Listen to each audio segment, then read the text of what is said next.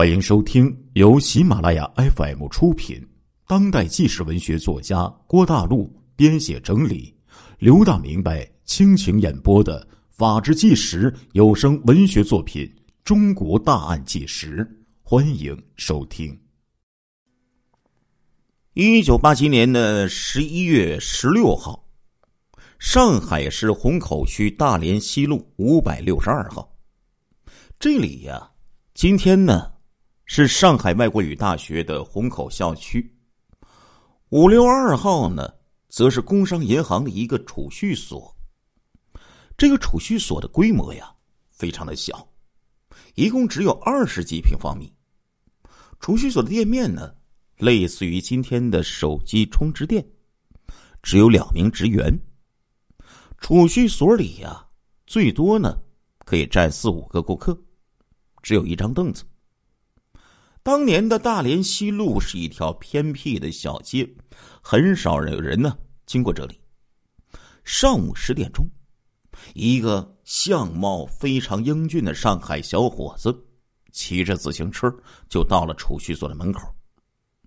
小伙子呀，应该说长得相当的帅气了，是上海人口中所说的那种小白脸五官长得很标致。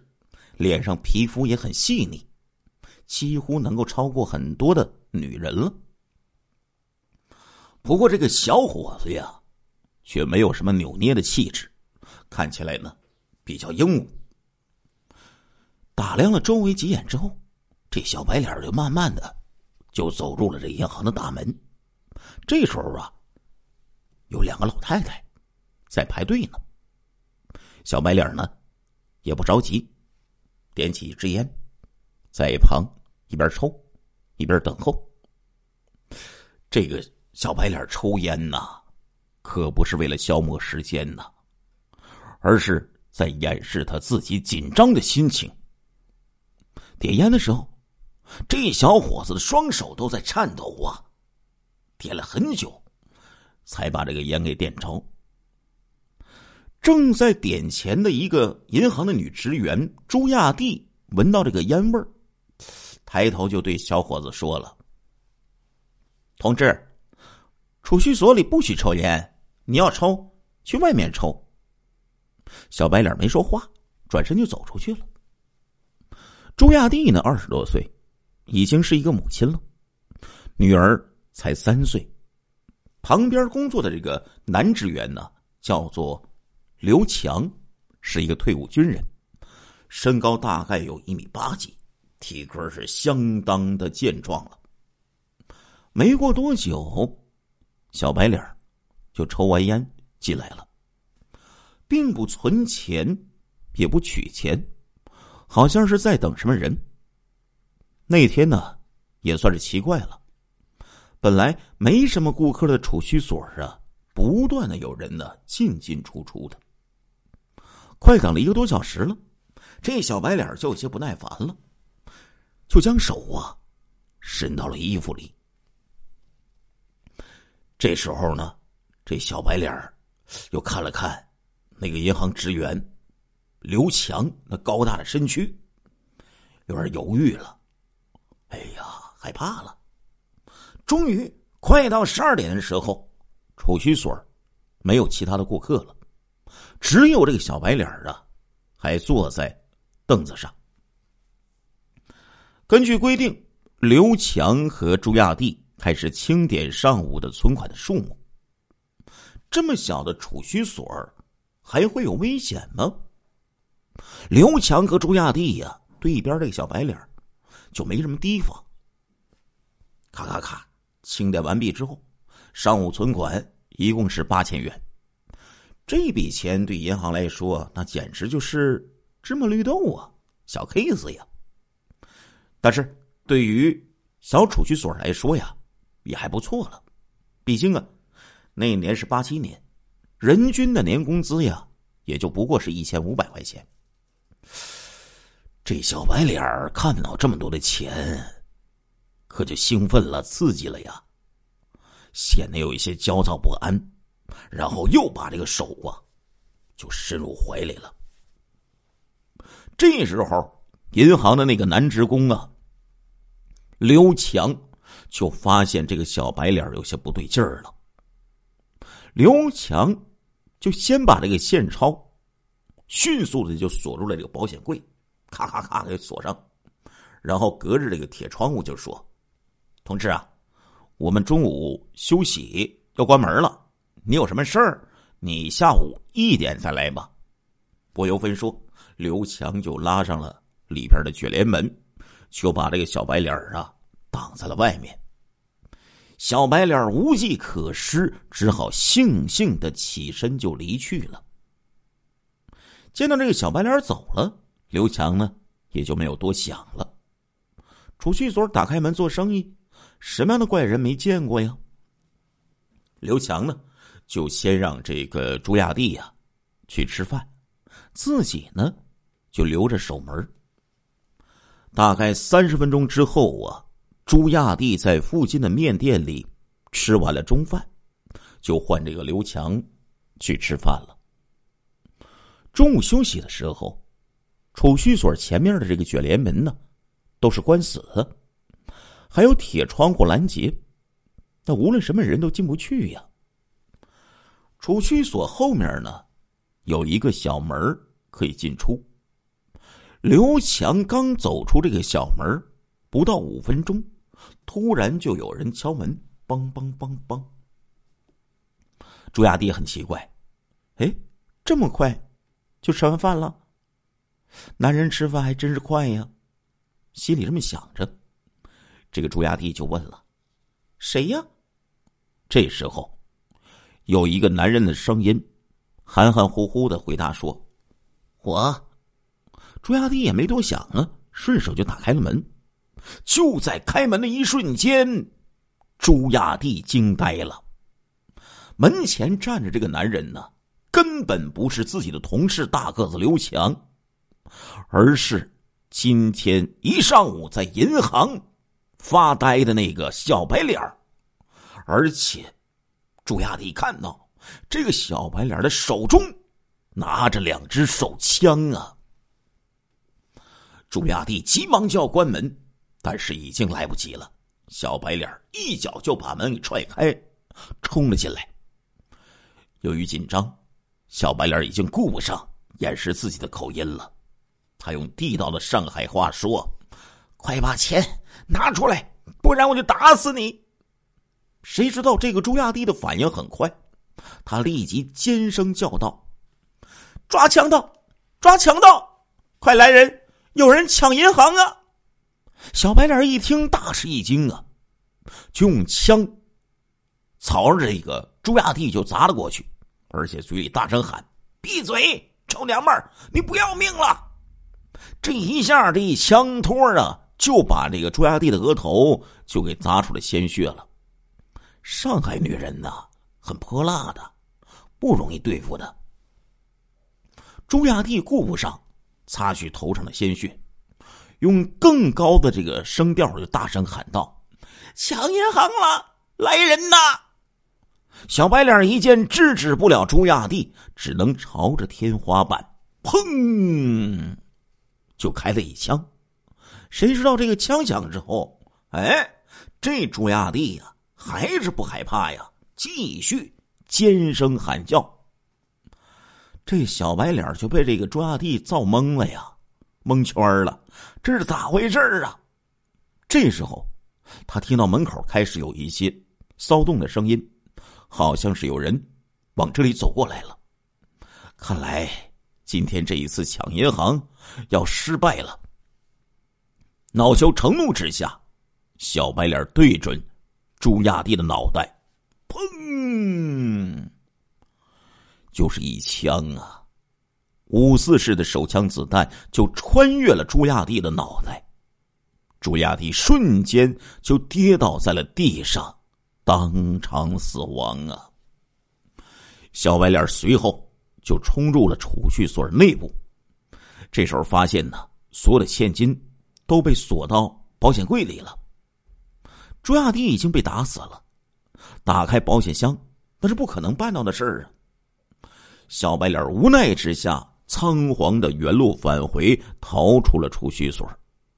这个时候，储蓄所隔壁小吃店的女店主听到了呼救声，又听到砰砰的两声，她急忙走过来，想看看是怎么回事女店主刚走出小门，就迎面遇到了那个持枪的小白脸就吓得愣在了这个道路的中间中间呢。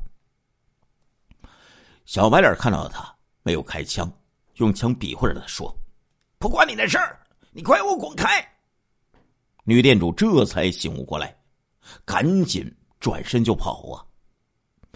小白脸见状，也准备绕到前门去拿自己的自行车。刚走了几步，他就发现呢，自行车那块呢，有很嘈杂的人声，似乎好像有很多人。小白脸不知道这是不是来抓自己的呀？小白脸不敢拿车了。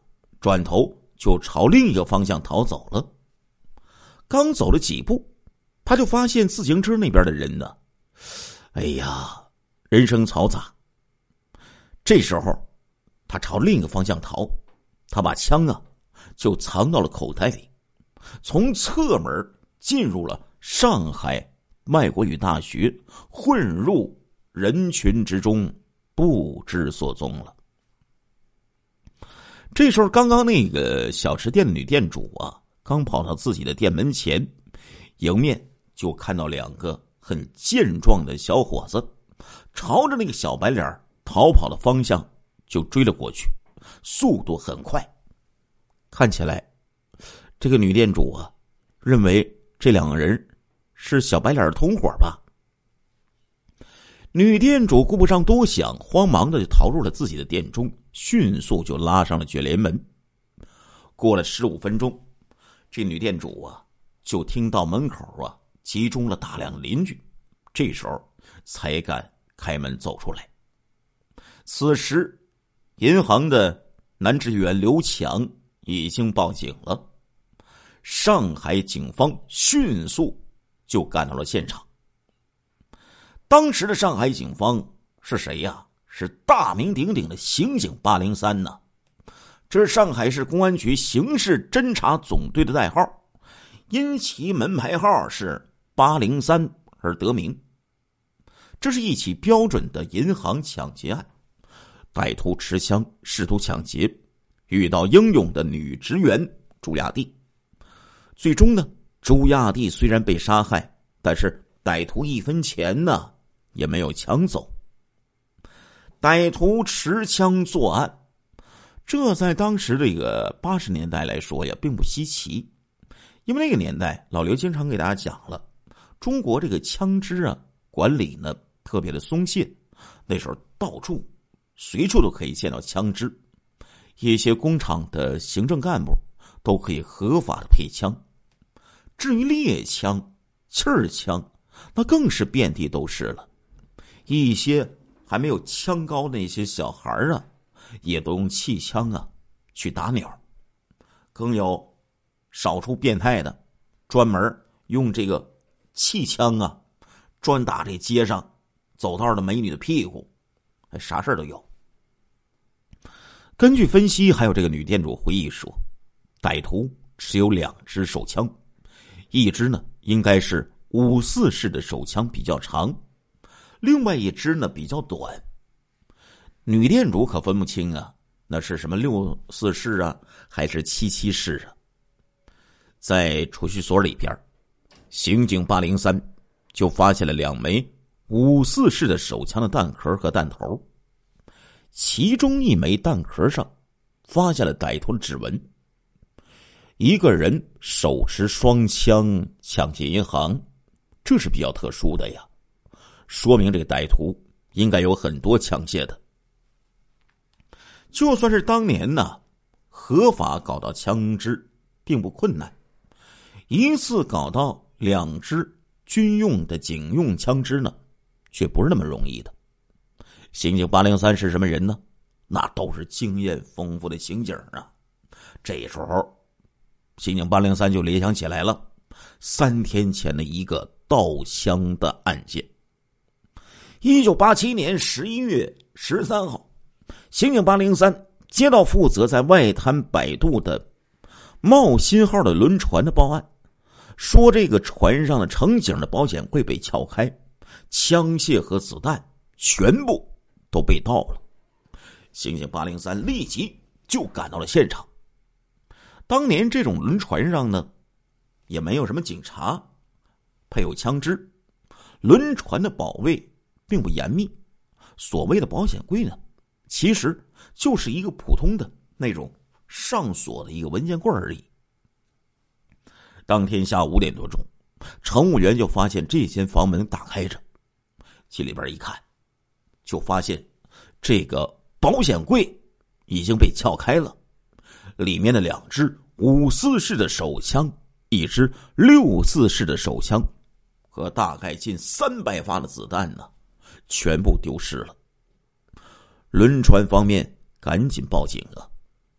根据对现场的勘查，歹徒对于这个轮船是非常熟悉的。他先是躲藏在隔壁的船舱里，长达一个多小时的时间，等待这几个舱室里的人都走光了之后，这歹徒啊，相当从容的撬开了乘警室的门。又撬开了保险柜，将三支手枪和大量子弹席卷一空。歹徒作案的目标非常明确呀，就是为了枪支啊！在保险柜旁边不到五米的地方，放着乘警的衣服，里面呢有一个钱包，装着一百多元的现金。歹徒根本就没有翻动过。歹徒在现场留下了指纹。对比上海市的案底，毫无结果。看来这个歹徒应该没有前科。刚刚丢枪三天时间，这边就发生了持枪抢劫银行的案子。于是，刑警八零三立即就将储蓄所现场留下的弹壳以及指纹，同茂新号轮船就进行了比对。几个小时之后，结果就出来了。指纹相同，子弹痕迹相同，看来这两起案件均为同一人所为呀。自从改革开放以来，上海可还从来没有持枪抢劫银行这种先例呀。上海市市委非常重视，希望刑警八零三尽快侦破一九八七年这起幺幺幺六。银行抢劫大案，这边八零三全力的确定案件的性质。八零三走访周围群众，尤其是见到过这个歹徒的那个女店主，女店主就大致的就把这个歹徒这个长相啊，就描述给了警方，说是一个小伙子，长得挺帅的，脸呢非常的白，另外还有两个人。后来跟着他一起跑的，个子挺高大的，身体很壮实。他们一共三个人。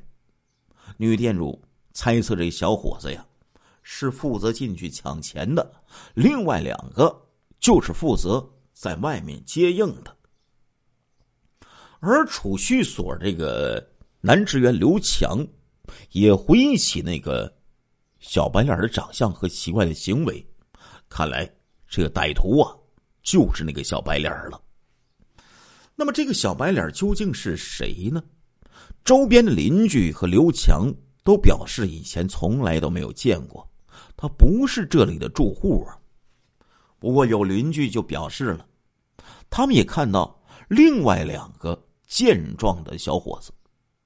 有一家这个卖烟的老板就回忆说，其中一个小伙子，我见过几次。都是来买香烟的，他好像呢，就住在附近不远，很可能是外国语大学的人。看来，追查这个小伙子就是现在的重中之重了。这时候，刑警八零三突然对这个刘强有了一些怀疑。普通的银行抢劫案呢，很多。都有内应，抢劫银行的难度啊，那是相当大的了。尤其歹徒很难搞清楚银行内部的情况，如果没有内应，歹徒很少是敢于去抢劫银行的。亲爱的听众朋友们，这一集的《中国大案纪实》播送完了，感谢您的收听，我们下一集再见。